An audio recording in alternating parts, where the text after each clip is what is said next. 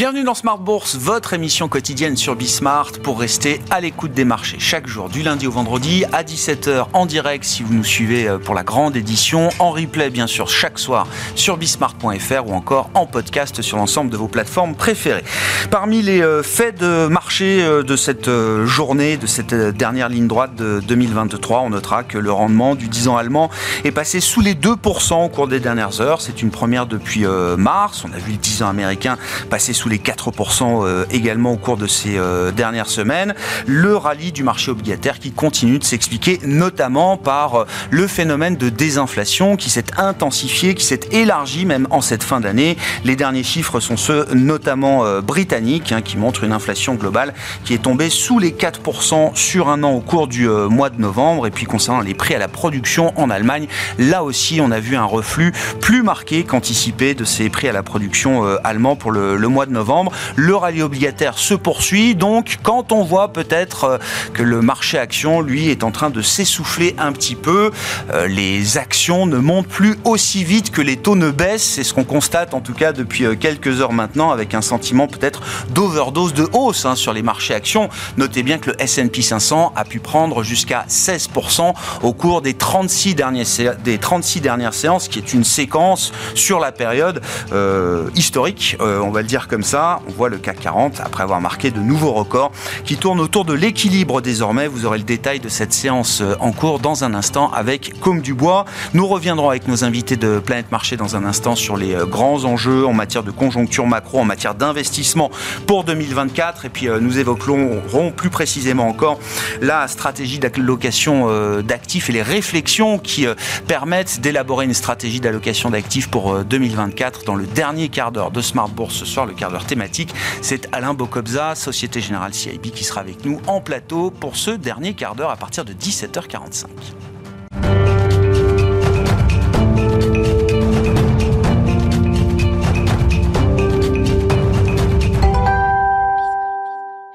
Avant d'accueillir nos invités d'entamer notre discussion de marché, les infos clés du jour au terme de cette séance européenne, c'est avec Comme du Bois. La bourse de Paris évolue sans tendance. Aujourd'hui, l'activité est au ralenti sur les marchés à l'approche des fêtes de fin d'année. Le dernier grand rendez-vous de l'année aura lieu vendredi avec la publication du corps PCE du mois de novembre aux États-Unis. Cet indice est réputé être un indicateur clé de la Fed pour mesurer l'inflation endogène aux États-Unis. Aujourd'hui, les investisseurs ont pris connaissance des chiffres de l'inflation britannique pour le mois de novembre, qui a ralenti plus que prévu le mois dernier. Sur un an, l'inflation globale ressort à 3,9%. Dans sa version cœur, l'inflation s'est établie à 5,1% sur un an en novembre. Du côté de l'Allemagne, les prix à la production ont reculé davantage que prévu en novembre, avec une baisse de 7,9% sur un an. Dans ce contexte, le rendement du Bund à 10 ans recule et repasse même sous la barre des 2% au cours de la séance, pour la première fois depuis mars 2022. Côté valeur, FedEx chute aujourd'hui, son titre perd près de 11% à l'ouverture de Wall Street. Le spécialiste de la livraison de colis a publié des résultats trimestriels inférieurs aux attentes du marché, couplés avec un abaissement de ses prévisions de vente pour l'ensemble de son exercice. À Paris, Veralia recule aujourd'hui, son titre perd près de 1% au cours de la séance. Le groupe a fait savoir que la dévaluation de plus de 50% du peso argentin impactait son chiffre d'affaires dans le pays. Par conséquent, le verrier explique qu'il ne pourra pas atteindre son objectif de croissance de 20% pour l'année 2023. Demain, côté statistique, les investisseurs prendront connaissance de la troisième estimation de l'orientation du PIB américain au troisième trimestre. Ils prendront également connaissance de l'indice de confiance du climat des affaires en France pour le mois de décembre et les chiffres des ventes au détail en France pour novembre. Tendance, mon ami, chaque soir en ouverture de Smart Bourse, les infos clés du jour sur les marchés avec Comme du Bois sur Bismart.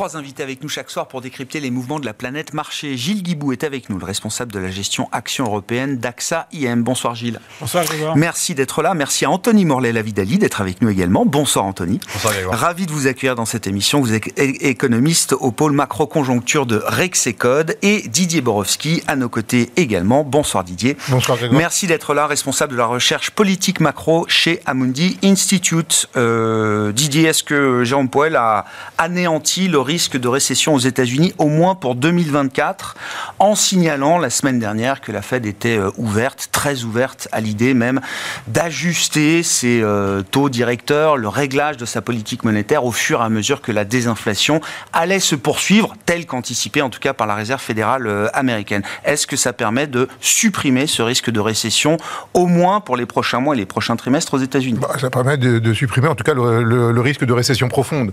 Récession légère, compte tenu des délais d'action de la politique monétaire, ça va dépendre de la, consommation des ménages essentiellement, de l'investissement aussi, mais de la consommation des ménages, qui a été vraiment portée excessivement par l'épargne. L'épargne n'est pas complètement épuisée, loin s'en faut, mais que la thématique de l'épargne excédentaire formée pendant la période du Covid, celle-là, elle ne supportera pas autant que cette année la consommation. Donc on a une consommation qui devrait quand même ralentir assez nettement.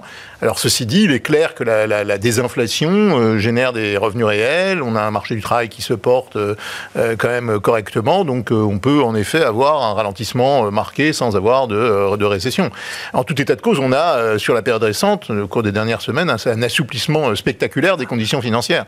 Hein. La bourse au plus haut, euh, les, taux d'intérêt qui baissent, le dollar qui recule, donc ça va pas avoir un effet immédiat sur l'activité économique, mais c'est clair que c'est une façon aussi de stabiliser les conditions macroéconomiques à un horizon 6-9 mois. Ce qui va se passer dans les six prochains mois dépendra davantage du consommateur américain et de la façon dont il réagit en fait à la désinflation et, et dans la, quelle mesure il continuera de, de puiser ou pas dans son épargne. Il nous semble que là, il n'y a plus vraiment de gras, je veux dire, du côté de l'épargne, et donc on devrait retomber quand même sur des rythmes de consommation beaucoup plus euh, ralentis par rapport à ce qu'on a connu au cours des derniers trimestres. Avec un facteur psychologique, une dimension comportementale euh, importante. On l'a vu à travers alors, les grandes enquêtes que suivent les investisseurs sur la confiance du consommateur américain. Il y a le Michigan, le, le, Conference Board. Ces enquêtes sont très polarisées, évidemment, en fonction des, des, des, appartenances politiques et des uns et des autres euh, aux États-Unis. Néanmoins, on avait jusqu'à présent l'idée que le consommateur américain euh, estimait vivre dans une, euh, une forme de récession, euh, ce qu'on appelle aux États-Unis la vibe session, c'est-à-dire c'est la récession du ressenti, ou en tout cas la perception d'une économie qui ne va pas aussi bien que ce que nous disent les données macro ou les indicateurs ah, macro qu'on suit. Est-ce que ce phénomène-là peut quand même se renverser à un moment? On a vu l'enquête du Conference Board là, qui a été publiée en début d'après-midi. On a une vraie marche à la hausse dans le sentiment de confiance du consommateur euh, américain désormais. C'est sûr que la détente des conditions financières va dans le bon sens. Est-ce qu'elle est suffisante hein? Je veux dire, c'est une évidence, mais les, taux d'inflation qui baissent, c'est pas des prix qui baissent. Donc, euh, je pense qu'il y a toujours des problèmes de pouvoir d'achat pour certains ménages, et, si et ces ménages-là savent très bien qu'ils ont tiré en grande partie euh, sur leur épargne pour pouvoir euh, soutenir leur niveau de, consommation.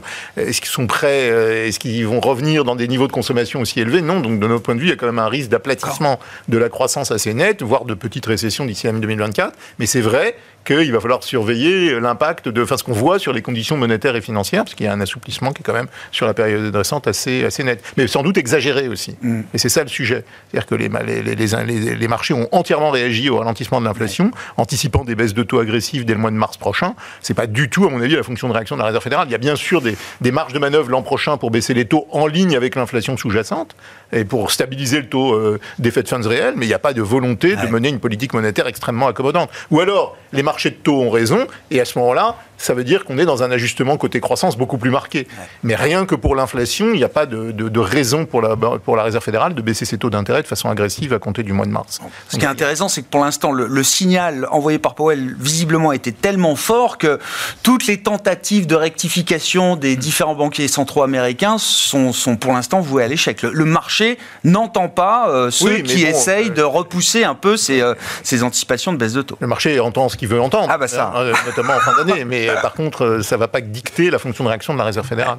Donc, euh, il y, a un, y a un optimisme exagéré des marchés obligataires et des anticipations de politique, qui vient des anticipations de politique monétaire, et par conséquent, un, optimisme exagéré aussi euh, sur les bourses, parce que le rallye, on, reviendra dessus, mais du côté des actions, est entièrement guidé par ce qui s'est passé par les taux. de taux d'intérêt. Et ce qui s'est passé sur les taux d'intérêt est directement lié à ce qui s'est passé sur les rythmes de désinflation récemment. Mm. Donc, la désinflation ne va pas se produire au même rythme que ce qu'on a vu au cours des derniers mois. Ça va être probablement plus volatile que dans les, dans les les mois qui viennent. Donc on va retourner vers les 2%, bon an, mal an, d'ici la fin de l'année prochaine. Ça ouvrira naturellement la, voie des baisses de taux. Nous, on anticipe 150 points de base de baisse de taux, mais par contre, mais par contre elles viendront probablement un petit peu plus tardivement que ce qui est aujourd'hui anticipé. Et l'idée de base, pour nous, pour moi, c'est la stabilisation du taux réel des Fed Funds. Hmm. Il n'y a pas de raison de laisser le taux de Fed Funds nominal à ce niveau-là si, de façon très claire, l'inflation sous-jacente ralentit de façon très nette. Il faut à minima stabiliser le taux réel des Fed Funds, c'est tout.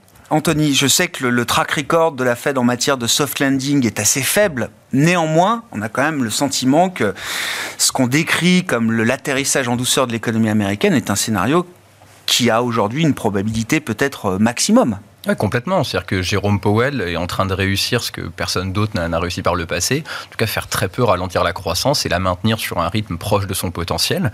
Euh, et on voit bien qu'il a réintroduit là de la forward guidance, c'est-à-dire qu'on a quand même une baisse de l'incertitude qui est assez forte. Le rythme de désinflation, même si on peut discuter de, son, de son niveau et à quel niveau va descendre l'inflation, mais globalement, on est quand même sur une trajectoire qu'on peut anticiper, qu'on est capable d'anticiper. Donc c'est pour ça qu'il y a eu un pivot historique et que probablement les marchés de taux et les marchés actions ont réagit très fortement, mais parce que voilà, il a donné un petit peu de visibilité alors que jusque-là on était data dependent.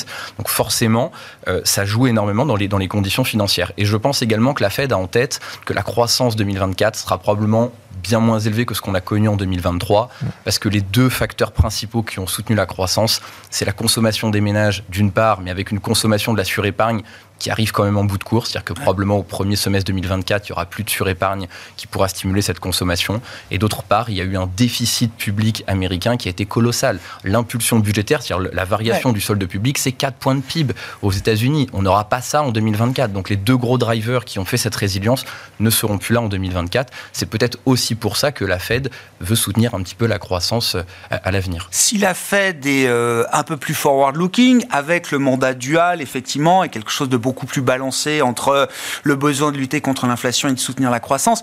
Quels, sont les types d'indicateurs macroéconomiques qui vont être déterminants pour la fonction de réaction de la Fed euh, désormais? Je pense qu'évidemment, la Fed surveille beaucoup euh, à la fois le, pouvoir d'achat des ménages pour voir à quel point est-ce que ça peut continuer à tenir sur cette, sur cette lancée en termes de consommation. Donc revenus disponibles, réels, etc. Ce genre de données-là? Tout à fait, sachant que comme on a une désinflation qui est quand même plus marquée qu'on l'anticipait jusque-là, ça redonne évidemment un peu de pouvoir d'achat, même si eux, les salaires également sont plutôt orienté. En tout cas, on a une, une décroissance euh, de ce côté-là aussi. Et elle va probablement surveiller l'investissement, parce qu'on a vu que l'IRA avait extraordinairement bien fonctionné sur les, sur les investissements en construction. On voit qu'on plafonne un petit peu maintenant.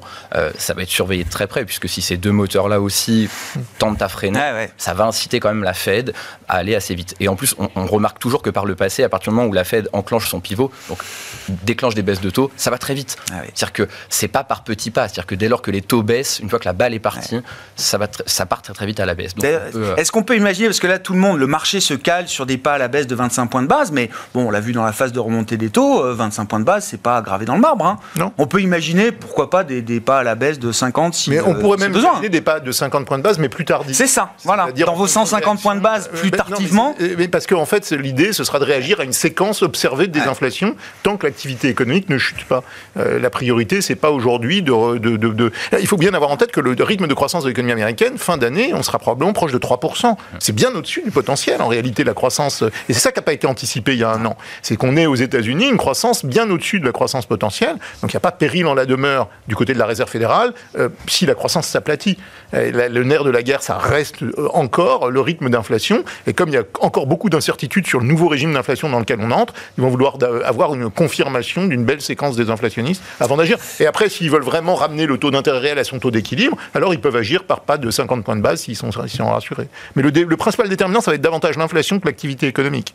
D'accord. mon point de vue. D'accord. Hein, c'est ah la confirmation du rythme d'inflation. Je ne pense pas qu'ils aient des velléités de relancer l'activité, tout simplement parce que c'est même si la croissance s'aplatit sur un trimestre après les performances incroyables de l'année 2023. Hmm. Hein, bon, quelle fin d'année euh, Qu'est-ce que ça implique, en tout cas pour les investisseurs, euh, ce, pivot euh, surprise, non, on l'attendait, peut-être pas aussitôt pour, pour certains. Et comme le disait Didier, ben, tout par des taux. Hein. C'est-à-dire que le rallye obligataire s'est encore intensifié depuis, depuis Powell. Et effectivement, ben, les marchés actions en profitent à nouveau largement. Bah, très, très clairement, ce qu'on a vu depuis maintenant deux ans, c'est que les, les, marchés actions étaient une fonction seconde des taux, mmh. avec une influence directe sur le multiple de valorisation des marchés actions.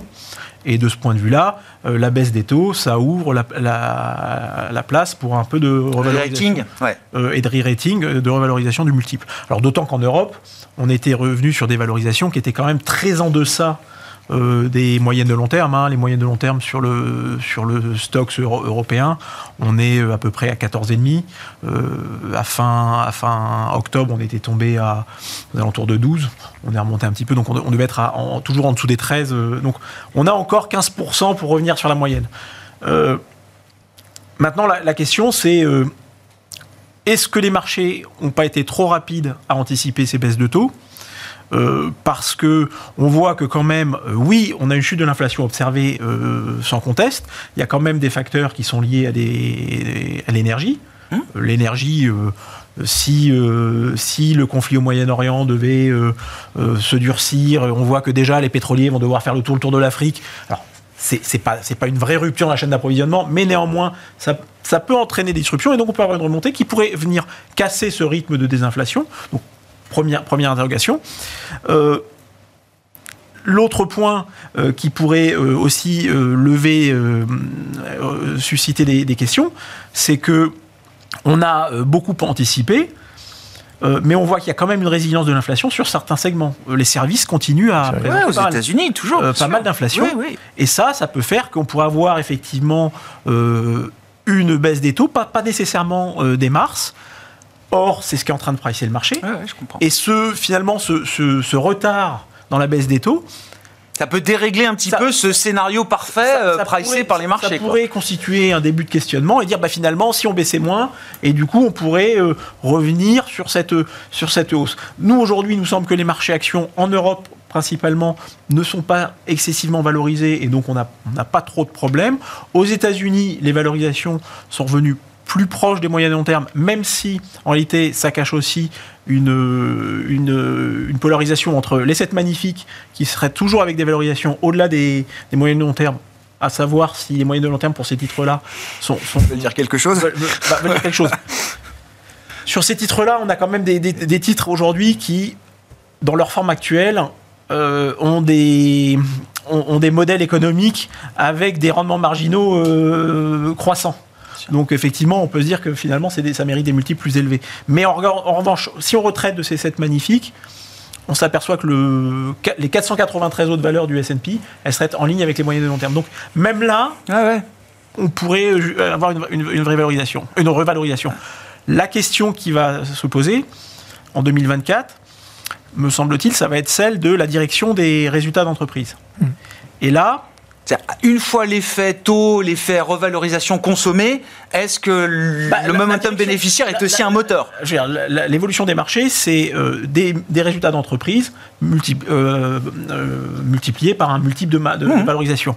Donc le multiple, il évolue en fonction des taux, hein, si, on, si on caricature. Les résultats d'entreprise, c'est résultats de la- c'est c'est fonction de l'activité économique. Et là, ce qu'on voit, c'est qu'on a quand même eu un ralentissement de l'activité qui a été plus marqué sur la deuxième partie de l'année, notamment sur la partie consommation des ménages américains. Et, et- et la consommation des ménages américains, on en a longuement parlé, mais la consommation des ménages, c'est 60% du- de la croissance Oui, oui. du PIB aux US. Donc c'est fondamental. Donc si effectivement on a une, une croissance plus, plus ralentie euh, de la part des ménages, euh, ça peut remettre en cause euh, les perspectives de croissance qui sont pour l'an prochain de l'ordre de 7%.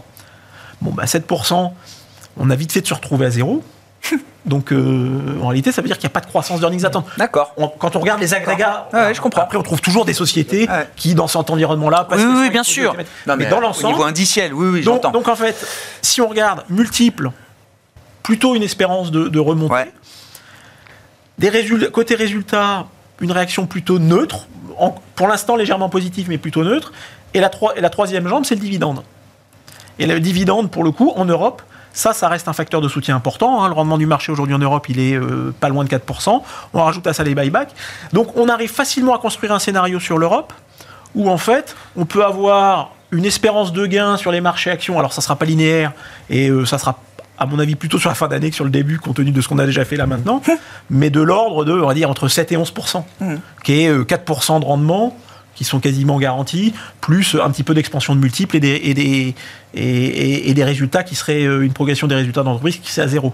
Et en, en faisant euh, 4 plus 7, on arriverait à 11, et 7%, ça veut dire qu'on n'a pas complètement euh, fermer le gap de valorisation par rapport à la moyenne de long terme. D'accord. Donc on peut, on peut construire un scénario voilà, où on a, euh, Oui. on a des rendements euh, sur les marchés actions européens de- d'un petit 10%. Ouais, des rendements normaux, quoi. Des Non, mais Oui, oui, des rendements normaux. Qu'est-ce qui compte pour les actions européennes et pour les taux européens? C'est ce que dit la Fed ou c'est ce que dit la BCE, euh, Didier? Je pense que les deux banques centrales sont très suivies, mais le rallye obligataire, il s'est Ouais. produit avec une- un double assouplissement dans la tonalité des banques centrales, même s'il est plus marqué euh, du côté américain, du côté euro- européen. Euh, moi, on euh, n'aura pas le rallye obligataire va pas se poursuivre. Donc il n'y a pas de moteur pour les bourses en début d'année prochaine. Il n'y a pas de vrai moteur parce que le moteur. À ces niveaux-là, moins de 4% sur le 10 ans américain, moins de 2% Mais non, mais- sur le 2 mais ans si allemand. si on raisonne- a, on a consommé Bah, le- si la réappréciation euh, Si on euh, de l'obligataire si on euh, en termes de taux d'équilibre de façon simple. Oui, oui, je comprends. Euh, croissance du PIB nominal, plus une prime de risque, etc. Bah, la croissance, on raisonne en croissance potentielle. Là, les taux 10 ans américains, il est probablement en deçà de son niveau d'équilibre. Déjà. Je veux bien- qu'on revienne très rapidement sur un niveau des. Mais, et, et on ne tient pas compte de la dérive budgétaire qui va euh, s'aggraver dans les années qui viennent. Donc il n'y a, pas beaucoup de marge de manœuvre pour baisser davantage, sauf récession Oui, oui. et choc Oui, économique. Et là, on se protège contre les. Donc, euh, en, en effet, si on a un choc sur les actions, mécaniquement, les obligations vont payer. On croit vraiment au fait que la corrélation redevienne négative. Et donc, les, les obligations seront protectrices contre un choc sur les actions. Mais ce qu'il faut avoir en tête, c'est que comme le rallye action a été complètement euh, conduit par ce qui s'est passé sur les obligations, on n'aura plus ce moteur et on va euh, se refocaliser très Sur les rapidement. fondamentaux, Bah, sur les bénéficiaires. fondamentaux, moins de croissance, moins de marge bénéficiaire. comprends. Le risque, il est asymétrique sur les marges des entreprises. Mhm. L'an prochain, il est asymétrique. Et donc, euh, il y a trop de profits qui sont anticipés par les marchés. Donc, ça peut, ça peut légitimer une consolidation en début d'année prochaine. Donc, il va falloir très, être très vigilant en début d'année. Il y a une séquence qui sera favorable plus tard dans l'année, mais le fait que les, les- les- les petites capitalisations aient aussi fortement rebondi sur la période récente, c'est, on enjambe en gros la, la phase de ralentissement qu'on attend pour se positionner sur le rebond cyclique de l'économie américaine. À mon avis, on loupe une séquence dans cette histoire. Ah ouais. Voilà, donc euh, attention quand même, Enfin, être vigilant Oui, quand oui, même non, sur, non, la, mais- sur, la, sur la première partie de l'année. Effectivement, c'est là où ça sera pas linéaire. Et C'est ça, et ça risque de pas être linéaire. Là, ça a Et- été et beaucoup trop linéaire et rapide euh, sur la période. Là, c'est vertical. hein, Ouais, donc. non, mais, non, mais c'est pour quelques ça que le début d'année risque d'être un peu difficile. Anthony. Il il faut quand même dire que ce, ce- ce rallye, il est alimenté par quelque chose de, qui est spectaculaire. C'est qu'on a à la fois eu plus d'activité qu'anticipé et moins d'inflation. Ce C'est qui est un monde qui normalement n'existe pas pour la Fed. Partant du consensus de début d'année qui nous disait que ce serait, pour 85% des économistes, la récession. Donc c'est un consensus qui a été pris à contre-pied tout au long de l'année, jusqu'au pivot euh, final de Jérôme Powell. La, la Fed adore parler de la courbe de Philippe, c'est de faire monter le taux de chômage pour ralentir l'économie euh, et faire baisser l'inflation. On n'a pas eu du tout ça. C'est-à-dire que Ah, la clair. courbe de Philippe, elle est parfaitement verticale aujourd'hui. On a Ouais. fait baisser l'inflation sans faire du tout, sans que le chômage n'augmente de, très marginalement. Donc vraiment, c'est quand même un scénario euh, assez boucle d'or. Et donc on peut comprendre effectivement qu'il y a un emballement, enfin à la fois une baisse des taux forte et une montée des actions qui a été spectaculaire. Mais il faut raisonner en termes d'asymétrie des risques. On est sur un chemin de crête. Complètement. On est sur un chemin de crête. Alors, on peut tenir sur le chemin de crête, hein, si on est à droite, c'est possible. Mais il y a quand même de fortes probabilités qu'on quitte le chemin de crête à un moment donné, qu'on n'ait pas une trajectoire linéaire et qu'on tombe dans un. Alors, soit dans une petite récession, un aplatissement très fort de la croissance euh, qui sera désinflationniste, soit dit en passant. Euh, et, et donc, euh, voilà. Et à l'inverse? Et, et à l'inverse, avoir une inflation qui tarde un peu à ralentir parce qu'en fait, elle a été un peu trop vite. Et là aussi, la trajectoire risque de pas du tout être linéaire. En laissant s'assouplir autant les conditions financières, c'est un risque que prend Powell quand même. De, de... Il nous a quand même bassiné avec Arthur Burns pendant un an. Oui, mais je pense, que, je pense que même pour la Fed, je ne serais pas surpris que dans les mois qui viennent ou les semaines qui viennent, on ait des discours qui consistent à dire que les conditions financières Oui. sont peut-être trop Oui, oui. Bah, ils essayent, hein. de- certains le disent, mais euh, et ça va revenir, ça va revenir. Mais Ouais. personne ne veut entendre. On est en fin d'année, personne ne veut entendre. Je pense que il euh, faudra des données aussi peut-être il pour que le marché rectifie sa position. il faut euh, probablement des, probablement des données aussi. À court terme, on va encore avoir une inflation sous-jacente extraordinairement faible quand le PCI va être le, le, le déflateur. Vendredi, là, oui, bien sûr. Bah, après, le CPI, le PPI. on sait, oui. on sait qu'il est faible a priori avec les données dont on dispose. Donc ça va maintenant que la correction va s'opérer sur les marchés obligataires. Mais attention, il n'y a pas beaucoup de marge pour voir les taux d'intérêt continuer de baisser et nourrir les, performances boursières. Anthony, qu'est-ce qu'on peut dire sur le plan de la conjoncture des trajectoires comparées entre les États-Unis et la zone euro euh, l'an prochain? Euh, Bon, alors il y a eu la grande divergence. euh, est-ce qu'on peut imaginer quand même une forme de reconvergence entre une Europe qui peut rester médiocre, mais euh, qui peut rester médiocre longtemps, euh, et des États-Unis qui vont connaître quand même à un moment un bas de cycle, peut-être euh, au cours du premier semestre euh, 24 Mais nous, c'est pas ce qu'on anticipe. Ouais. On pense que la zone euro va avoir une croissance l'année prochaine de l'ordre de 0,5%, ce qui est un rythme très faible, alors qu'on est un peu bien plus élevé aux États-Unis, quand bien même on repasse un peu sous la croissance potentielle, on reste. On va être à quoi? 1,5, 1,7 l'an prochain aux de grandeur. on est autour de voilà, on va être un peu en dessous du, du, potentiel qui est estimé à 1,8, euh, et donc on va avoir encore une divergence qui va s'accroître entre l'Europe et, et, les États-Unis. Mais en même temps, quand on regarde la politique monétaire qui est menée en zone euro, c'est quand même assez étonnant de voir que Christine Lagarde n'entame pas, ne serait-ce qu'un pivot ou en tout cas un discours un tout petit peu plus accommodant. Ça fait quatre trimestres qu'on n'a pas de croissance. C'est-à-dire que sur un an, la, croissance de la zone euro, c'est zéro. Le quatrième trimestre, tous les indicateurs avancés que l'on possède, ils nous disent que globalement, ça va être du même calibre. Donc on va avoir cinq trimestres et le premier trimestre 2024 devrait pas être forcément génial. C'est un petit peu plus dur d'avoir des informations à, cet horizon, mais globalement, on anticipe quand même une croissance toujours nulle à cet horizon. Donc ça fait un an et demi de, parfaite stagnation. Donc vous éloignez toujours plus de votre tendance pré-crise. Aujourd'hui, on est quasiment 5 points en dessous de notre tendance 2015-2019. Hmm. Les États-Unis sont à 0,5 en dessous. Donc ça montre un petit peu l'ampleur de l'écart qu'il y a. Euh, et encore une fois, on a une politique budgétaire, nous, qui n'a pas du tout été celle qui a été menée aux États-Unis. On a resserré les budgets en 2023, notamment les pays du Nord, parce que la France l'Italie. C'est sûr que notamment la France, euh, de ce point de vue-là, euh, elle n'est pas très glorieuse, si je puis dire. Mais en tout cas, les pays du Nord avaient des marges de manœuvre qui n'ont pas eu son rôle. tout à fait. En tout cas, c'est pas chez nous que l'on attend une impulsion budgétaire. On attend une impulsion budgétaire des pays du Nord. Et ça va pas du tout dans ce sens-là. On le voit très très bien. Et ça, c'est assez malheureux. Est-ce que ça veut dire quoi? Pour Christine Lagarde la, plus grande chance, c'est d'avoir une Fed qui bougerait euh, assez vite en, 2024 et qui lui permettrait de, prendre la roue de Jérôme Powell assez vite bah, ça, paraît, ça paraît nécessaire, surtout que, comme on le disait, la durée de la transmission de la politique monétaire, elle est relativement longue. C'est-à-dire que si on continue de maintenir, et comme l'inflation baisse vite, les taux réels en réalité continuent d'augmenter, donc la politique monétaire se durcit en zone euro mois après mois, c'est quand même quelque chose d'assez négatif. On n'a déjà pas de croissance jusqu'où on va aller dans ce, dans ce sillage-là. On a une production industrielle qui est ressortie à plus de moins 6. il y a un moment où quand même euh, la situation en zone euro est assez inquiétante et elle mérite quand même une un assouplissement des, conditions, des conditions monétaires. Et il y, a double peine, hein, puisqu'il y a la peine monétaire, mais il y a la double peine budgétaire. Donc en fait, on va être un policy mix restrictif l'an prochain, modérément restrictif du côté budget et clairement restrictif du côté monétaire, avec une croissance, comme ça a été dit, qui est déjà zéro. Et parenthèse, le, draft, l'accord qu'on a franco-allemand, et l'Italie est également inclus euh, euh, dans ce, deal sur le, le, futur cadre budgétaire, les futures règles budgétaires euh, européennes, par rapport à l'existant, enfin, ou l'ancien, c'est un cadre qui va permettre un peu plus de marge de manœuvre. Mais déjà, enfin, enfin, un cadre budgétaire, parce que je veux dire, c'était l'arlésienne jusqu'à maintenant, donc il semble bien en effet qu'il y ait une annonce de l'Union européenne aujourd'hui très claire pour euh, dire qu'on a convergé sur les règles budgétaires, mais ces règles budgétaires vont pas permettre euh, aux États de mener une politique budgétaire très accommodante. Elle sera peut-être plus restrictif que ce qu'on a connu dans le passé. Ceci étant dit, le diable va être dans les détails de la vitesse qui est, la vitesse d'ajustement. Hein. Il semble que les pays les plus endettés pourront faire un ajustement sur 7 ans. Euh, quel type de de, de, de, de, euh, correction budgétaire doit être faite chaque, année? On attend encore les détails du, euh, du programme budgétaire. C'est une bonne nouvelle dans l'absolu.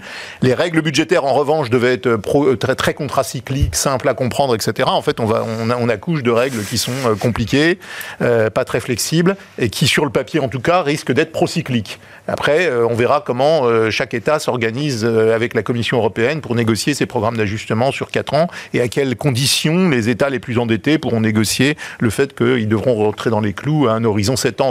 Et ça, Il y a l'idée de trajectoire un peu sur mesure en cas de dérive. Et ça, c'est la bonne nouvelle. D'accord. Tout le monde là, il y avait un accord global pour dire. On se remet pas, on, se remet pas en situation de gérer une crise comme la crise des dettes souveraines telle qu'on l'a faite. Non, non, non, ce sera du, ce sera du sur mesure. Ça, c'est la bonne nouvelle avec des, des ce qu'on appelle des debt sustainability analyzers, des, des, négociations bilatérales entre la Commission européenne et chaque pays. Ceci étant dit, les Allemands ont gagné en termes d'affichage sur des règles budgétaires qui vont apparaître quand même, en tout cas sur le papier, comme étant un peu plus rigides et un peu plus dures. Et en tout état de cause, on n'aura pas, sauf choc, parce que là, il y a toujours les clauses de sauvegarde en cas de choc euh, qui permettent de, de, de, de s'affranchir des règles budgétaires, mais sauf choc, on aura des politiques budgétaires qui ne seront pas aussi expansionnistes que celles qu'on a connues au cours des dernières années. Et donc là, on va avoir, euh, on va avoir un, problème, c'est comment euh, avoir une croissance potentielle décente avec des politiques budgétaires et monétaires qui seront probablement pas au rendez-vous.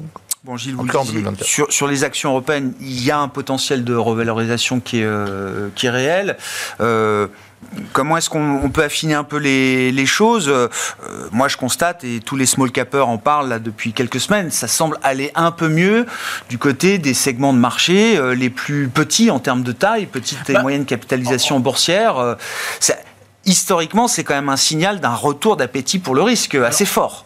C'est effectivement, les, les, small caps avaient très largement bénéficié de la baisse des taux parce qu'effectivement, elles sont très liées euh, à l'appétit pour le risque. Là, on a cette détente des taux qui vient un peu les euh, favoriser, le retour, favoriser le retour sur la classe d'actifs. Ce qu'il faut voir aussi, c'est que historiquement, c'est aussi une classe d'actifs euh, qui présente une croissance, un taux de croissance ou un potentiel de croissance supérieur, ne serait-ce que parce que c'est un effet taille. Hein. C'est plus facile de croître quand on est petit que quand on est gros, en tout cas pour afficher des, taux de croissance élevés.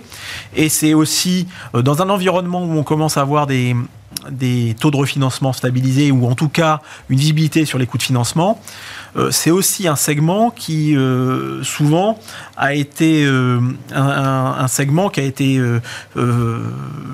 l'objet de d'acquisition de la part des grands groupes qui viennent chercher leur croissance ou leur innovation dans, dans, ce cheptel. Et donc effectivement, on va avoir un retour. Le, fait de retrouver de la visibilité sur les coûts de financement, ça, pourrait faire revenir également le, les, opérations, euh, les opérations financières qui avaient complètement disparu. Aujourd'hui, on a des valorisations sur les petites et moyennes valeurs. Euh, qui sont euh, revenus sur des niveaux qu'on n'avait pas vus depuis très longtemps, y compris en relatif, y compris, en relatif par rapport aux, grandes capitalisations. on retrouve une légère décote, hein, ce qu'on n'avait pas vu depuis près de 15 ans. Donc effectivement, on a, on a sans doute euh, on a sans doute des points d'entrée assez intéressants. C'est une optionnalité intéressante pour 2024. Il voilà, faut, être vigilant parce que euh, les petites capitalisations, elles ont souvent pas la structure financière des grandes et elles sont beaucoup plus sensibles aux conditions de financement.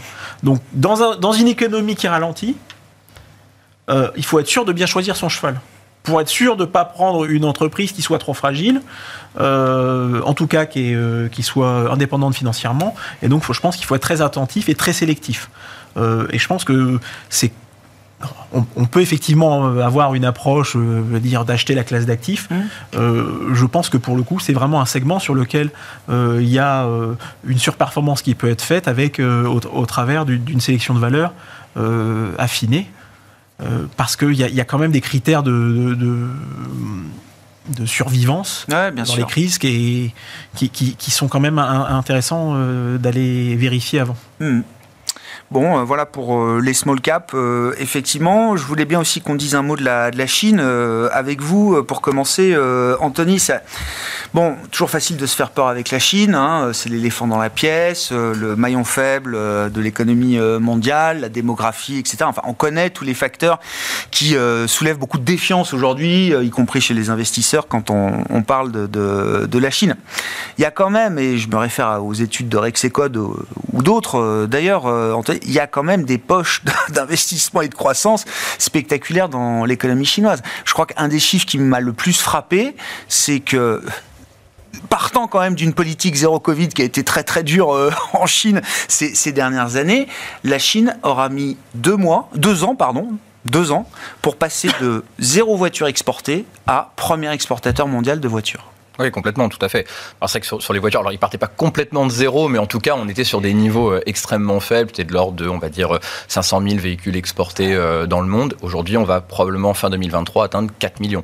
C'est le premier exportateur. Devant le Japon, devant, le Japon, devant l'Allemagne. Alors, on n'est pas encore sur les sommets historiques euh, qu'ont pu connaître l'Allemagne à 4,5 millions de, véhicules en, unité. là, je parle uniquement des voitures particulières hors véhicules commerciaux.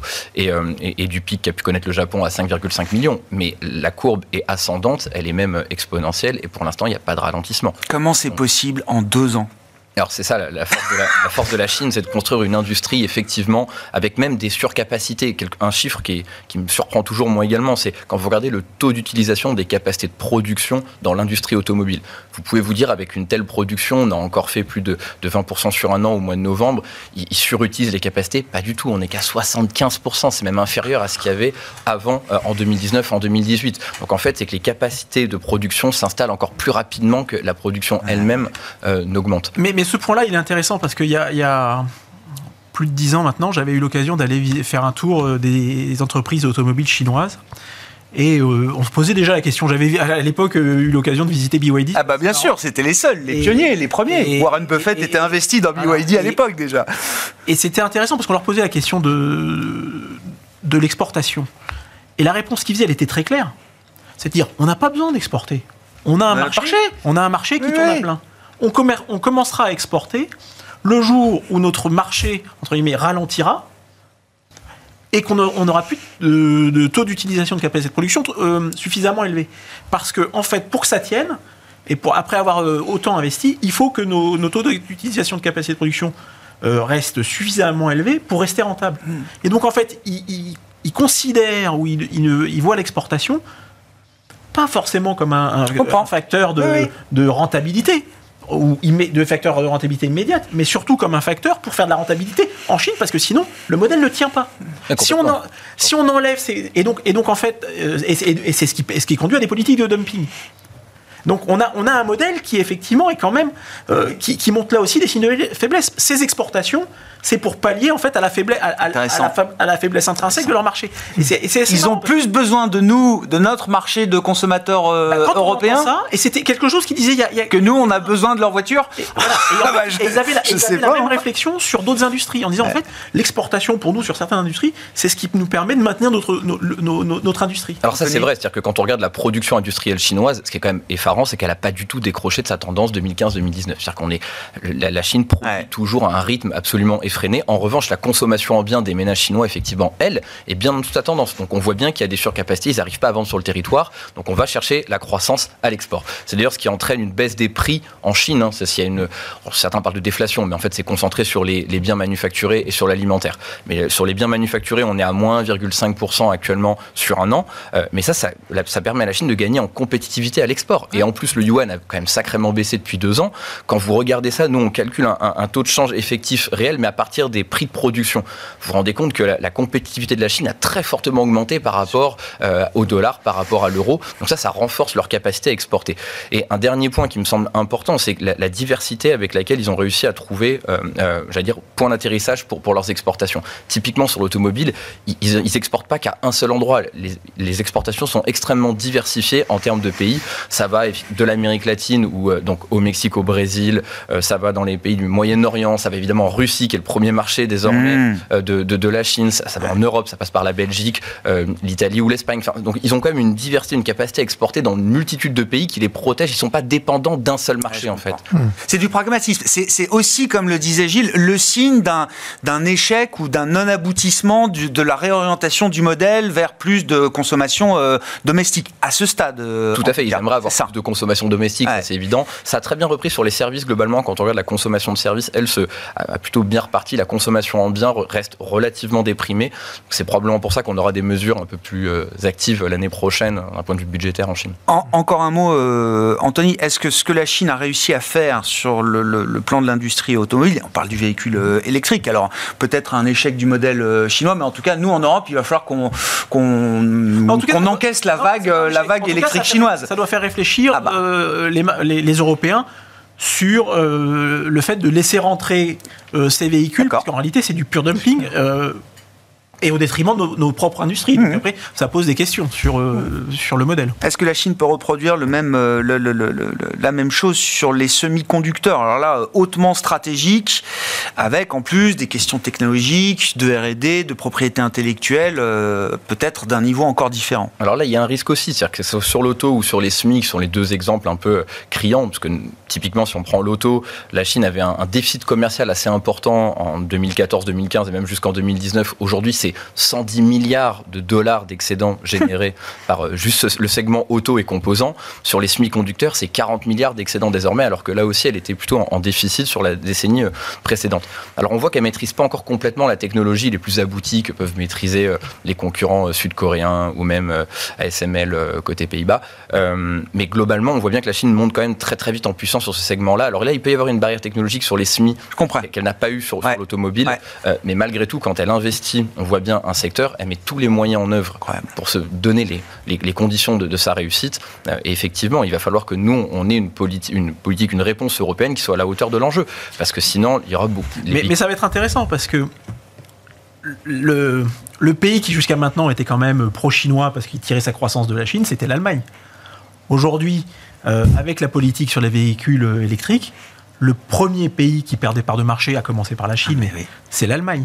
Donc en fait, on peut quand même assister à une volte de face. Et c'est là où, en Europe, on s'aperçoit qu'il y a quand même une remise en cause, euh, ce qu'on dit tous, hein, du modèle allemand, qui va quand même obliger l'Europe a se poser des questions. Et, euh, et, compte tenu du poids de l'Allemagne, y compris dans, un certain, dans, dans, dans l'immobilisme, ça pourrait peut-être espérer, espérer un sursaut. Ah ouais.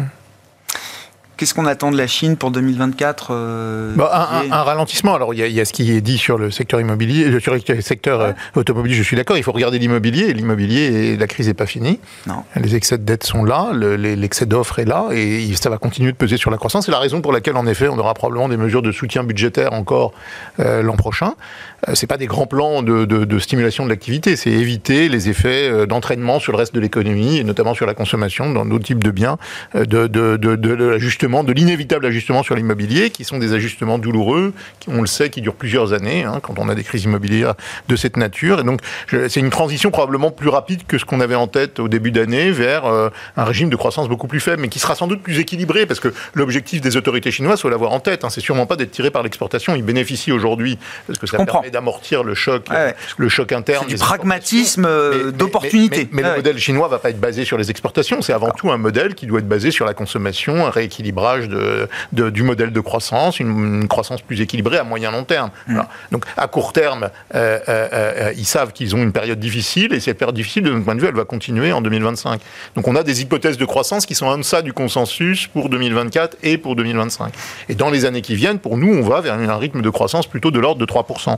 Voilà. Alors, un, une petite incise sur l'Allemagne. Hein. L'Allemagne vient d'abandonner ses aides. Oui, les subventions aides, aux véhicules électriques. Pour, pour, pour, pour les aides à l'achat. Avec, avec, sa propre règle budgétaire. Mais c'est vrai qu'il y a un débat. Euh, le, la, la, puissance de la Chine sur le véhicule, c'est sur le véhicule électrique. Hum. Hein. Et donc, c'est ça qui explique le changement euh, complètement euh, radical de la, du positionnement de l'industrie de l'industrie chinoise. Et, et, les Européens s'y sont mis beaucoup trop tard. Et de sorte qu'on a une dépendance sur le véhicule électrique à la Chine qui est plutôt bien identifiée. Donc là, il faut réfléchir. Donc il faudra accepter quand même qu'il y ait une vague de véhicules électriques mais il y aura nécessairement euh, chinois en Europe. Électrique. Oui, oui. Quelles que soient les barrières ou les stratégies voilà. qu'on pourra et, mettre en place. Il faut se poser une question aussi du, du, positionnement du secteur automobile européen, parce que là, il y a des choix stratégiques industriels qui sont. En... C'est pas, c'est pas une histoire très très simple. Hein, cet arbitrage qu'il y a entre l'importation de véhicules chinois et la stabilité ou en tout cas le développement du secteur automobile euh, européen. Il ne faut pas non plus euh, tuer le secteur automobile européen. Donc il faut être extrêmement vigilant aussi sur sur les mesures qui sont prises. Si on parle d'investissement, puisqu'on parle du secteur auto, c'est un c'est un secteur, c'est un univers d'investissement en Europe. Qui... Je vois déjà faire la moue, Gilles. Mais, euh... est... Fondamentalement, c'est un secteur de trading. Ah oui. Faire de la création de valeur. Alors, si, il y a Toyota sur très longue période, et sinon, on peut prendre Ferrari, qui est un cas exceptionnel. Oui, on peut mais se poser bon. savoir de la question de savoir oui, s'ils si mettaient pas de moteur, oui, je pense qu'ils continueraient à vendre leur voiture. Donc, euh, mais voilà. D'accord. Concrètement, euh, ce qu'on a vu, c'est que Peugeot, qui était donnée euh, morte, comme Fiat, qui était donnée morte cette année, c'est la meilleure performance. Ah oui. Euh, Volkswagen, qui était le numéro 1, en fait, ça fait 10 ans qu'il est à peu près au même cours. Renault, bon, Renault. on nous vend une transformation du groupe quand même. Il se passe quelque chose. Oui, oui. Il y a une impulsion non, quand même, mais, nouvelle mais, dans mais, un groupe comme Renault. Mais, la vraie difficulté, et, et, on le voit avec ce discours sur les véhicules chinois, c'est qu'en fait, vous avez une industrie où, pour la plupart des gens, sauf quand vous êtes dans, vraiment dans le haut de gamme, Hein, et donc, il faut se poser la question éventuellement d'un Mercedes, mais, mais plus, plus d'un Ferrari ou d'un Porsche. C'est qu'en réalité, pour la plupart des gens, ils ont besoin d'acheter une voiture pour se déplacer. Et donc, et, et, donc le, le, coût est fondamental. Et donc, en fait, vous battez en permanence sur les coûts. Et mmh. quand vous battez en permanence sur les coûts, il bah, n'y a pas de marge. Et quand il n'y a pas de marge, c'est très compliqué. Mmh. Et donc, c'est un secteur, euh, ouais, c'est un c'est un secteur sur lequel on, on, on, peut investir, mais plus dans une optique que de trading que d'investissement à long terme. Comprends. La Et parenthèse donc, Covid, pricing power euh, du secteur automobile, c'est une parenthèse. Mais, mais c'est comme sur les compagnies aériennes. C'est comme sur les compagnies aériennes. Compagnies aériennes, euh, depuis 50 ans, si c'était uniquement la croissance du chiffre d'affaires qui compte, euh, ce serait les premières capitalisations ah mondiales. Ouais. Je veux dire, non, elles ont toutes fait faillite plusieurs fois. Ah ouais. Parce que parce que c'est un, c'est un secteur où à la fin vous battez sur les coûts parce que le service qui est délivré, vous voulez aller vous rendre du point A au point B parce que vous voulez que ça vous coûte pas cher. Et ben les voitures, c'est à peu près pareil. Vous voulez vous rendre avec quatre roues, deux portes et, ou quatre portes. Bon et puis si vous êtes à payer, à payer un peu plus pour avoir une couleur rouge, je sais pas quoi, tant mieux. Mais Ouais. C'est un secteur qui est extrêmement. Euh... Et pour aller dans le même sens, en plus, c'est que quand vous regardez les coûts, typiquement les voitures qui sont produites aujourd'hui en Chine, c'est 30 à 40% moins cher. Alors il y a évidemment une partie qui vient, euh, on va dire, de toutes les subventions qui sont euh, données par, par, par, le gouvernement, parce que le, clairement le secteur auto chinois est sous perfusion, mais il y a également une partie qui vient du fait que euh, l'industrie chinoise est à la frontière technologique. Mmh. Quand vous regardez le niveau de robotisation, il est extraordinairement élevé en Chine. Et, et c'est là où Stellantis c'est intéressant, c'est qu'en fait ils ont bien compris ce qu'avait fait. En fait, ce qu'il faut faire, c'est de la massification Parce qu'à ce moment-là, c'est des stratégies de volume. Et donc, il faut aller chercher des volumes pour essayer de faire standardiser. Intéressant. Renault n'a plus cette stratégie-là aujourd'hui. On suivra le secteur auto en 2024 et le reste. Merci beaucoup, messieurs, d'avoir été les invités de Planète Marché ce soir. Anthony Morlet, Lavidali, Rexecode, euh, Gilles Guibou, AXA IM et Didier Borowski, Amundi Institute.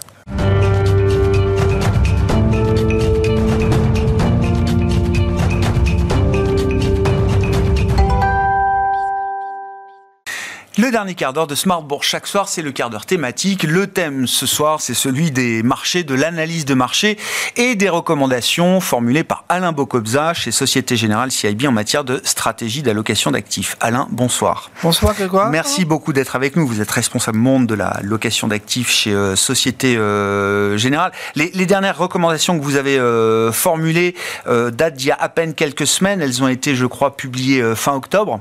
Je le précise parce que le marché va tellement vite hmm, que c'est quand même euh, intéressant. Mi-novembre, pardon. Donc la réflexion a eu lieu au cours du, mois d'octobre.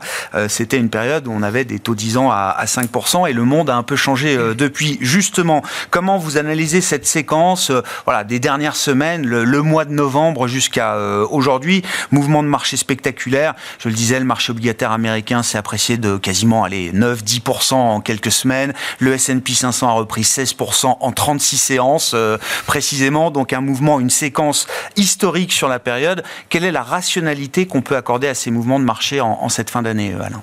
Bien. Euh, il y avait un débat à partir de l'été l'an dernier, quand les banques centrales avaient été très hauts, si elles pouvaient continuer à aller encore plus haut ou pas. On avait déjà échangé dans, ce studio en disant que pour nous c'était un point haut. Euh, et le marché était un peu dans le high forever, en disant on serait là-haut et on y resterait très longtemps. Quand nous avions ouvert la peau, euh, la, place au fait que la prochaine étape serait une baisse des taux, quand elle arriverait, donc il y aurait plus de hausse des taux. Et ce qu'on a, la porte qu'on a ouverte en publiant les perspectives 2024 était un scénario euh, alternatif dans lequel il était possible, compte tenu des, des, chiffres d'inflation publiés depuis maintenant de beaucoup de mois, qui chaque fois descendent en dessous des attentes. Regardez le chiffre en Angleterre aujourd'hui, le chiffre en Allemagne il y a quelques jours, le chiffre aux États-Unis il y a quelques semaines, ils sont tous en dessous des attentes et ça n'arrête pas d'arriver. Donc c'est ça qui ouvre la porte à une action préemptive de la Réserve fédérale américaine, qui est discriminante dans tout ce qu'on fait sur les obligations et les actions dans le monde. Et c'est cette possibilité, non plus d'une baisse des taux, mais qui arriverait un peu plus tôt que prévu. Donc là, ce dont on parle, c'est plus le biais baissier sur les taux, qui était déjà inscrit il y a un moment, euh, mais c'est la market timing à hmm. partir duquel les banques centrales peuvent commencer à bouger, commençant par la Fed. Et ça, euh, on reste dans des corrélations positives entre les actions et les taux. Donc, euh, à un moment donné, les, prix des obligations baissaient quand les taux montaient et le prix des actions baissait. Là, on est dans une corrélation qui reste positive avec les deux qui vont dans le même sens, et où la meilleure façon de jouer la baisse des taux obligataires, c'était d'acheter les actions comme toujours. Même si on voit qu'à un certain stade, les taux continuent de baisser aujourd'hui. On voit que sur les marchés actions, ah, il y a quand même un petit sentiment peut-être d'overdose euh, à un moment. Est-ce que cette baisse des taux accentuée, magnifiée encore par le pivot de la Fed euh, euh, signalé par Jérôme Powell mercredi dernier. Est-ce que cette baisse de taux, elle va être perçue encore comme positive pour les marchés actions devant nous? Encore une fois, le mouvement a été tellement spectaculaire est-ce qu'on n'a pas déjà consommé euh, une partie de l'histoire de 2024 là? Bien sûr qu'on l'a fait. Euh, et, donc, euh, l'état d'esprit dans lequel on, était et dans lequel on doit rester, c'est des séquences. Et ce qui a été compliqué en 2023, c'est le fait que le marché, il n'a il pas été linéaire ni sur les obligations ni sur les taux. il y a eu des séquences.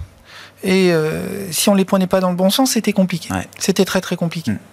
Euh, et là, ce qui a fait la, vigueur du mouvement, les, 15%, les 10-15% qu'on a fait sur les actions, c'est que beaucoup d'acteurs qui euh, participaient sur les marchés d'actions étaient tellement prudents en disant on ferme les livres, la fin d'année, je ne veux plus en entendre parler. Et puis finalement, ça rallie, et puis euh, on reçoit des coups de téléphone, est-ce qu'il est trop tard pour acheter J'étais couvert sur mes positions, est-ce que je me rachète? Donc ça, c'est des facteurs très techniques. Donc il y a des séquences. Donc là, on a une, séquence euh, de préparation du prix des actifs euh, à la baisse des taux effectifs dans la Réserve fédérale américaine qui interviendra avant la baisse des taux de la BCE. Pour les marchés d'actions, c'est euh, c'est pas un élément discriminant, parce que les actions européennes, toujours, sont sensibles aux taux américains, les taux des fonds fédéraux, plus que des taux européens, toujours. Les marchés d'échange sont très sensibles. Si la Fed bouge avant la BCE, le dollar baissera un peu, euh, et ça aura un impact plus grand sur les taux américains que les taux européens. Mais euh, quand il s'agit des marchés d'actions, les clair. actions européennes sont. C'est la aussi- Fed qui compte. Pour les actions européennes, c'est Ah la oui, Fed ça qui a toujours compte. été comme ça. Le, le- y, compris du temps où il n'y avait pas encore la BCE, il y avait euh, déjà la, la- la Bundesbank. Les actions européennes étaient Ah. très sensibles, euh, toujours. hein. Donc euh, là-dessus, il y a une séquence en ce moment euh, qui est de, de préparer euh, le terrain à l'ouverture, à l'assouplissement monétaire, euh, dans un contexte cyclique qui reste robuste. Ouais. Et donc, ça veut dire que les profits des entreprises, et ça va être un élément discriminant, savoir si on va se prendre une correction tout de suite ou pas sur les actions. On va ouvrir la porte en janvier aux premières publications de résultats. Si ces publications devaient rester euh, en ligne avec les attentes, personne n'attend de, de- de- de feu d'artifice, ça c'est ce qu'on a connu après la pandémie, euh, eh ben, dans ce cas-là, il peut y avoir un petit peu plus. Euh, et puis derrière, au fur et à mesure euh, euh, qu'on va avancer dans 2024, euh, le ralentissement américain est inévitable. Euh, l'été dernier, on- euh, quand il l'été dernier, c'est 2023. Oui, oui, oui. Euh, on, avait dit on était confortable sur l'économie américaine sur l'ensemble de 2023 et qu'on voyait un ralentissement se produire à partir du premier, deuxième trimestre 2024. On reste sur ces prévisions-là, dans les séquences d'un trimestre à l'autre. Un ralentissement, ça provoque certains dégâts sur les profits publiés par les entreprises. Mm.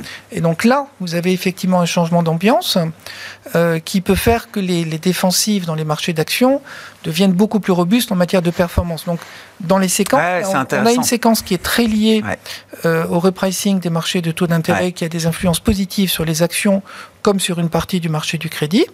Et demain, il faudra euh, faire attention parce qu'un ralentissement économique, c'est bon pour les obligations, c'est pas nécessairement très bon pour les actions. Donc à un moment, cette phase d'anticipation qui profite à tout le monde, là, on voit, rallye obligataire et rallye action euh, en cumulé, à un moment, les choses vont se, se dissocier. Plus on se rapproche de la première vraie baisse de taux de la Fed, plus le marché commencera à s'interroger et à se poser des questions peut-être différentes. Historiquement, donc là, on a les, les- beaucoup de cycles passés Ouais. depuis 1950, euh, le comportement des classes d'actifs euh, par rapport à certains événements. Euh, on- la, la Fed a ouvert, donc elle, elle fera des baisses de taux à un moment donné, qui a priori seront dans la première partie de l'année, commenceront dans la première partie de l'année. Historiquement, quand la Fed commence à baisser ses taux, la réaction des marchés d'actions n'est pas nécessairement très bonne Ouais, c'est ça. historiquement. Et c'est rationnel à partir du moment où, où ces baisses de taux accompagnent un ralentissement économique qui lui-même euh, provoque des ralentissements de croissance des entreprises, des profits des entreprises, voire des baisses de, de stress des, des- des profits des entreprises. Donc là, c'est des séquences, je dirais, j'essaie de, de Ouais, ouais. simplifier on- la, la vision d'ensemble. Euh, mais pour moi, c'est le 2023. euh, Ce qui était difficile, c'était de bien séquencer. Il y a eu plusieurs périodes. Il y a le début d'année euh, où tout le monde avait commencé 2023 dans un bain de pessimisme et euh, les, les, les, les taux. Bah, C'était la récession assurée. et qui n'est qui n'est pas Ouais. arrivé. Ouais. Donc euh, il y a eu un, les marchés d'actions ont salué. Ensuite il y a eu SVB avec un vrai débat est-ce que c'était la fin du monde ou pas? Pour être honnête, la, la réaction des autorités politiques américaines et monétaires a été exceptionnelle entre la FDIC, la Réserve fédérale, le gouvernement. Ils ont fait un, un- un sans faute sur la réaction pour éviter Mm. les effets de contagion. Donc c'est- finalement, c'est oublié. C'est un événement très important, Ouais. mais ça aurait pu être un déclencheur, ça aurait pu être de type Lehman. Hein. Ouais, ouais. Si euh, Lehman n'avait pas été bien géré, là, ça a été exceptionnellement bien géré. Donc, on voit bien que les, dirigeants politiques et monétaires ont fait un énorme travail euh, de- d'expérience, de, travaux pour connaître les, les fragilités autour de nous et pour apporter des réponses appropriées en, en une milliseconde. Ils, ils ont apporté une réponse qui était quasiment ouais. immédiate. hein. Ouais. Euh, voilà, donc SVB avait été un événement qui a marqué 2023, pas là où on l'attendait. Ouais. Euh, ce que certains attendaient, il y a, il y a une envolée des taux, alors que certains avaient dit que ce serait un écroulement de l'économie. Donc là, ça a été un, un autre, une autre séquence, un, un autre pivot. Et puis là, ben, le, le débat qu'on avait ouvert euh, avec nos perspectives 2024 sur la possibilité d'une baisse préemptive. Ouais, préemptive, non mais c'est le terme préemptif qui est important. C'est tout, tout est Oui, dans oui, préemptif, c'est-à-dire sur le timing de la, Ouais. du- de la première baisse des taux de la Réserve fédérale américaine. Et celui-là, dans le, ce qu'on a entendu de- du banquier Powell, c'est qu'elle peut intervenir plus tôt que prévu. Il s'est pas encore exprimé, hein, on ne connaît pas. Il a dit qu'il était ouvert à une baisse des taux. Oui, oui. Ah, il nous a pas donné le timing encore, non, oui. mais ce timing, il est toujours en débat. Oui, oui. Le marché pense que ça peut arriver assez vite. Euh, autour du mois de mars, euh, euh, peut-être. En tout cas, le, le jeu du marché probabiliste euh, sur le timing, la première baisse, se joue autour du mois de mars ou au début du deuxième Et- trimestre. Il est possible que le- la prochaine communication du banquier central américain soit ce qu'on appelle un, un pushback en disant me- laissez-moi passer les fêtes de fin d'année tranquille, c'est pas le moment de parler de baisse des taux. Ouais, ouais. On va en parler en 2024. Donc s'il fait un pushback, ben là on voit un peu de, de volatilité De réajustement. sur les actions. Mais oui, il y a un vrai débat, non pas sur la quantité de baisse des taux. Enfin celui-là il ça. existe, mais il existait. Mais si vous commencez en février ou en mars, ou si vous commencez en juin ou en septembre, Ouais. sur la, la quantité de baisse des taux, c'est pas pareil. Comment ça s'organise? Comment ce- ce- ce- cette réflexion et le, le- euh, cette idée de séquençage que vous, euh, que vous développez et que vous détaillez, euh, Alain, comment ça se traduit concrètement dans une stratégie euh, d'allocation euh, d'actifs? Et j'imagine euh, qu'on doit déjà commencer à réfléchir à comment ajuster ses portefeuilles au moment de la première baisse de taux, quand elle euh, interviendra. Euh, donc, donc le, là, on est dans des, euh, un, un marché qui est en train d'intégrer. euh, le marché de l'emploi, il est sorti de la surchauffe aux États-Unis, mais il n'est pas du tout à montrer des signes de récession qui va arriver tout de suite. Donc, pour l'instant, la croissance, elle reste relativement résistante, résiliente, on dirait en anglais, euh, par rapport euh, au pire des scénarios. Mhm. Donc, ça, c'est une toile de fond pour l'instant, même en Europe. hein. Les, les, les, les, les rapports qu'on lit euh, parfois sont effrayants, mais l'économie Oui. réelle ne s'écoule pas. C'est juste médiocre. C'est médiocre. C'est médiocre, c'est pas enthousiasmant, mais ça s'écoule pas tel que la littérature euh, Exactement. ne, ne- ne voudrait nous le faire croire. Mais le- le- la variable qui a vraiment changé, c'est le- c'est les les chiffres d'inflation publiés, Ouais. que ce soit des chiffres totaux, des chiffres corps, euh, qui sont en dessous des attentes, et ça fait plusieurs mois que ça dure. Mhm. Euh, donc c'est ça qui ouvre la porte à un ajustement euh, des taux des banques centrales d'ici la fin de l'année, d'abord la Fed et la BCE après. Donc dans cette période-là, moi je suis pas trop prêt à lâcher la, la prise de risque. Et euh, quelque part dans le premier trimestre, donc on va pas dans la séquence. Cette séquence, elle a commencé début décembre. Ouais. Elle peut continuer euh, dans le courant du mois de janvier, on verra. Euh, mais euh, à un moment donné, on verra si les prix euh, continuent de, à quelle vitesse et de quelle amplitude. Mais il faudra faire une autre séquence qui sera d'aller protéger euh, les portefeuilles actions d'un ralentissement économique, de devenir ce qu'on appelle plus défensif dans les paris euh, sectoriels, euh, de protéger contre des valeurs trop endettées qui peuvent souffrir d'un ralentissement à ne plus pouvoir rembourser leurs dettes. Ça, c'est valable sur les marchés d'actions, c'est valable sur la partie la plus endettée des marchés du crédit, ce qu'on appelle le high yield. Donc, il y aura un pas un peu plus défensif à faire, enfin nettement Ah plus défensif à faire quelque part Ouais, ouais. dans le courant euh, entre le premier et le deuxième trimestre. Je pense que c'est un peu tôt pour le faire. Il faudra le faire. On voit d'ailleurs hein, dans ce, ce, ce moment un peu exceptionnel de, de fin d'année, alors c'est ce que les anglo-saxons appellent le, le trashy rally, c'est le, le- le rallye où tout monte, y compris les valeurs de moindre qualité. À commencer même peut-être par les valeurs de moindre qualité. C'est classique dans les, les mécanismes de fonctionnement des marchés. C'est valable sur le marché du crédit comme sur les marchés d'actions. En ce moment, le high yield fait mieux que le marché de hein, donc, c'est les, les- les- valeurs qui ont les, les, les- les bilans les, plus fragiles. Euh, en amont d'une baisse ouais, des taux, comprends. vous avez les cycliques qui Ouais, font bien, vous avez les valeurs endettées qui font bien, les small caps qui font bien. Et c'est là où la période que nous vivons euh, une période assez exceptionnelle euh, pour nettoyer les portefeuilles, pour être prêt sur la séquence d'après. Et c'est pour ça que on parle ensemble de, de, de stratégie. Et stratégie, c'est d'avoir un œil sur ce que nous vivons pour essayer de bien lire, bien comprendre Mm. les mécanismes et les forces en présence, et de préparer sur ce qu'on lit sur la séquence d'après. Et il y a un moment, un switch où il faut aller déplacer les allocations ou les structures de portefeuille d'investissement pour être prêt pour la séquence d'après. Et le timing de switch de l'un à l'autre, Ouais. euh, c'est de l'art.